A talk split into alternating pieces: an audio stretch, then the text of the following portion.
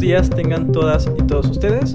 Bienvenidos a Analizando Ando, un proyecto de podcast educativo multidisciplinario nacido de la cuarentena, creado por amigos, con el objetivo de ayudarte a ti que nos escuchas, a ti estudiante de carreras en humanidades, a ti estudiante de carreras diversas en ciencias sociales, a poder entender, a poder comprender temas sencillos de tu carrera o también dirigido a ti que nos escuchas, que no estudias ninguna carrera de estas ramas, pero pues que bueno, te atraen estos, estos temas, temas diversos de humanidades, diversos de ciencias políticas. Pues bueno, nosotros intentamos resumirles lo más que podamos temas para que sean de fácil comprensión, para que te ayuden en alguna tarea, en algún proyecto, para poderte refrescar la memoria sobre algo que tal vez viste en una clase, algo que tal vez viste eh, pues muy poco tal vez, y bueno, aquí estamos, ¿no? Mi nombre es Brandon, yo estaría hablándoles de filosofía, de derecho y de ciencia política. En, este, en esta primera vez, en este primer episodio, estaríamos en mi sección Zoom Politicón, que como ya escucharon, tratará de ciencia política. Y pues bueno, ¿con qué vamos a iniciar esta vez? Iniciaremos con una serie de episodios resumiendo un libro que en lo particular a mí me gustó mucho empezar a leerlo, lo, leí ya hace 4 o 5 años. Eh, me parece una perfecta introducción al estudio de temas de ciencia política. Este libro titulado La teoría de las formas de gobierno en la historia del pensamiento político de Norberto Bobbio, que como saben es un eh, fue un político, un politólogo, un filósofo italiano con muchas obras importantes e interesantes para el estudio de la ciencia política. Este libro si ustedes ya lo leyeron o ya lo habrán visto, es un libro muy delgadito, es un libro muy sencillito y tal cual como bien lo indica su título, nos resume todas aquellas teorías de formas de gobierno que han sido presentadas por los pensadores, en su mayoría filósofos, más importante a lo largo de los últimos 2500 años. Entonces, empezaremos con el primer episodio de esta serie de, yo diría, 3, 4, 5 episodios este, y pues comenzamos. Primero hay que dejar claro algunas cosas para poder entender las teorías de formas de gobierno. Primero es de que estas teorías suelen presentar dos aspectos. El primero descriptivo y el segundo prescriptivo. No se contraponen, los dos aspectos normalmente siempre están. El primero, pues es muy claro, es cuando el pensador simplemente describe aquellas formas de gobierno que le rodean en su contexto. Y prescriptivo es cuando ese pensador, una vez que describe esas formas de gobierno, bueno, nos dice a cuál debemos mirar. Es cuando nos dice cuál es la mejor de todas. Y también otro punto importante que debemos de abordar antes de comenzar a hablar ya en estricta forma de las formas de gobierno es que todas estas tipologías suelen tener dos modos de emplearse. El primero es una sistemática que no es más que el ordenar todos estos datos que estos pensadores reunieron en su momento.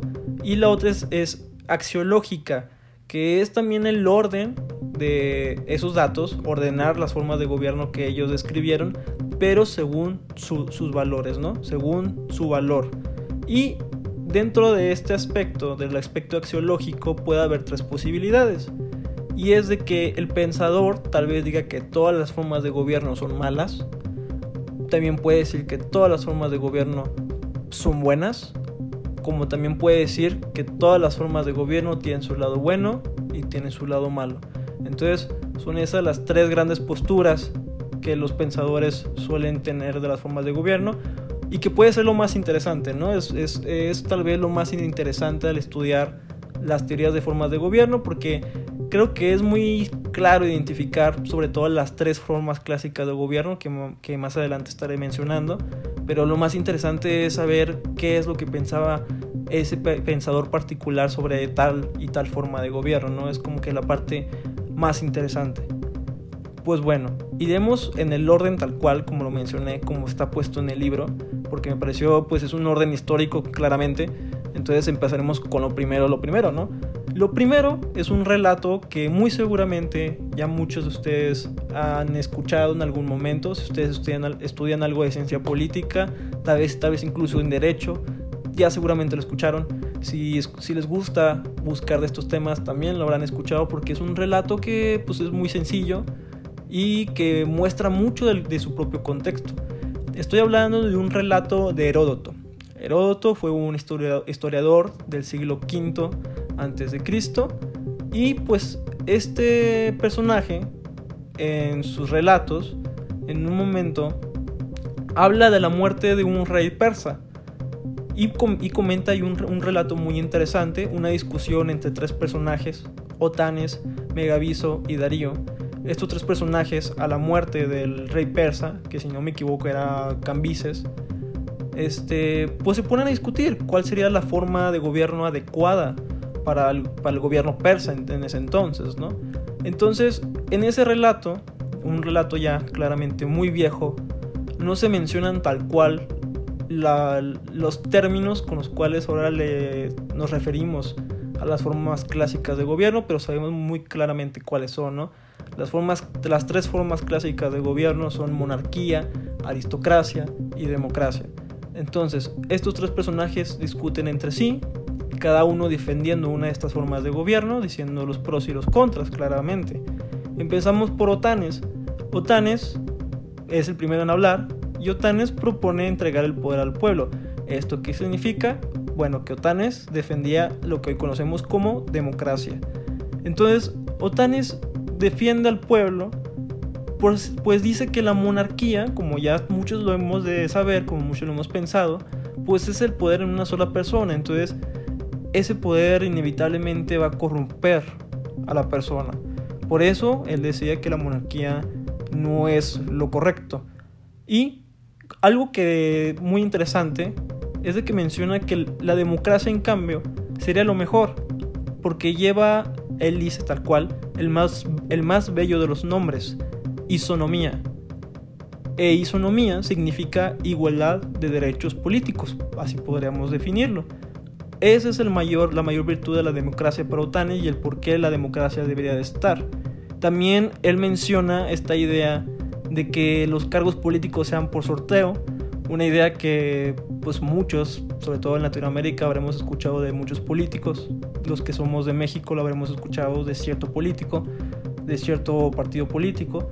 Es una idea muy antigua, viene de, hace mucho tiempo y pues Otanes aquí la menciona, ¿no? Que, que, si hay democracia, bueno, los cargos tienen que ser por sorteo.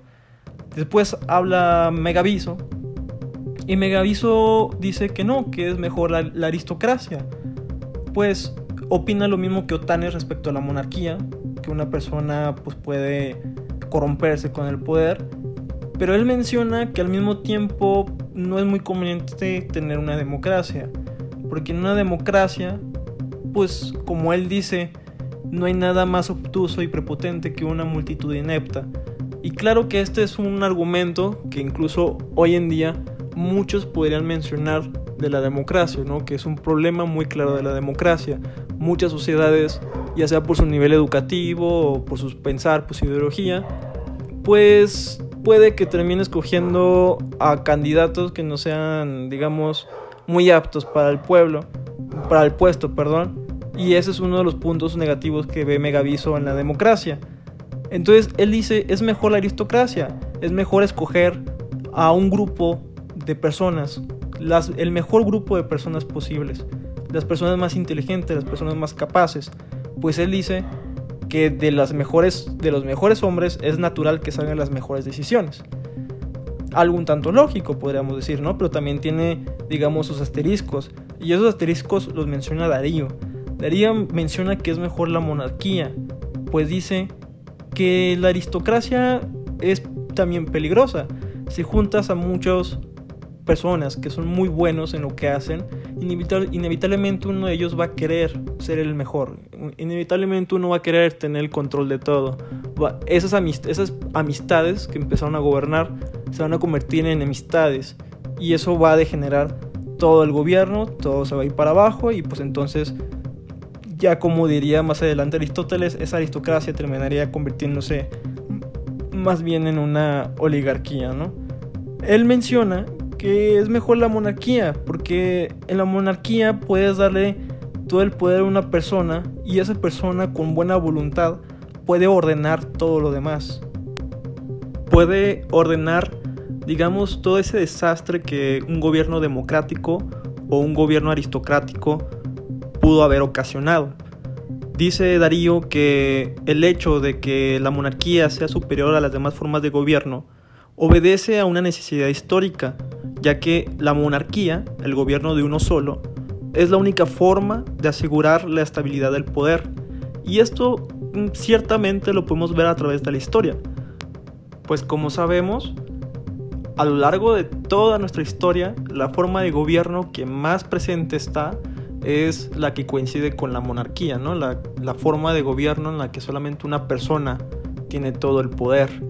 Este, tan solo podemos recordar un ejemplo muy claro, ¿no? Con esta idea de, de estabilizar las cosas, dar orden, podemos acordarnos de la República Romana. Todos bien saben de que cuando había un momento de guerra, algún momento difícil, lo que pasaba es de que el Senado pasaba todos, digamos, sus facultades al cónsul. Entonces el cónsul se convertía en algo así de dictador, el gobierno se convertía en un gobierno de una sola persona para que esa persona, obviamente previendo que sea una persona muy capaz, ¿no? con muy buenas intenciones, pueda ordenar la sociedad, pueda estabilizar el poder y así la sociedad pueda tener un mejor desarrollo y pueda superar la crisis. Pues bueno, este relato, esta célebre discusión, como la llamaría Norberto Bobbio, me parece un muy buen punto de partida para el estudio de las tipologías de formas de gobierno, ya que nos describe de una forma muy clara y muy sencilla cuáles son las tres formas clásicas de gobierno que aparecieron desde la antigüedad. Y en el siguiente episodio hablaremos de otro pensador, hablaremos de Platón y claramente hablaremos de su república ideal y de qué era lo que Platón pensaba respecto a las demás formas de gobierno ya existentes. Y posteriormente hablaremos de Aristóteles y otros pensadores, sobre todo filósofos. Muchas gracias por escucharnos. Mi nombre es Brandon. Muchas gracias por escuchar Analizando Ando, un proyecto que apenas va empezando y que todos sus colaboradores estamos muy entusiasmados con iniciar esto. Y pues bueno, estaremos hablando de muchos temas, de diversas disciplinas y estamos totalmente abiertos a que ustedes nos comenten que si les gusta, si no les gusta, qué temas les gustaría que habláramos, qué temas ya no quieren escuchar tanto. Y pues bueno, si nos escuchas en Spotify, síguenos, si nos escuchas en YouTube, suscríbete, danos un like y si nos ves por ahí en alguna publicación de Facebook, pues bueno, danos un like y comparte con tus amigos que claramente eso nos ayuda muchísimo. De nuevo, muchísimas gracias y que pases un excelente día.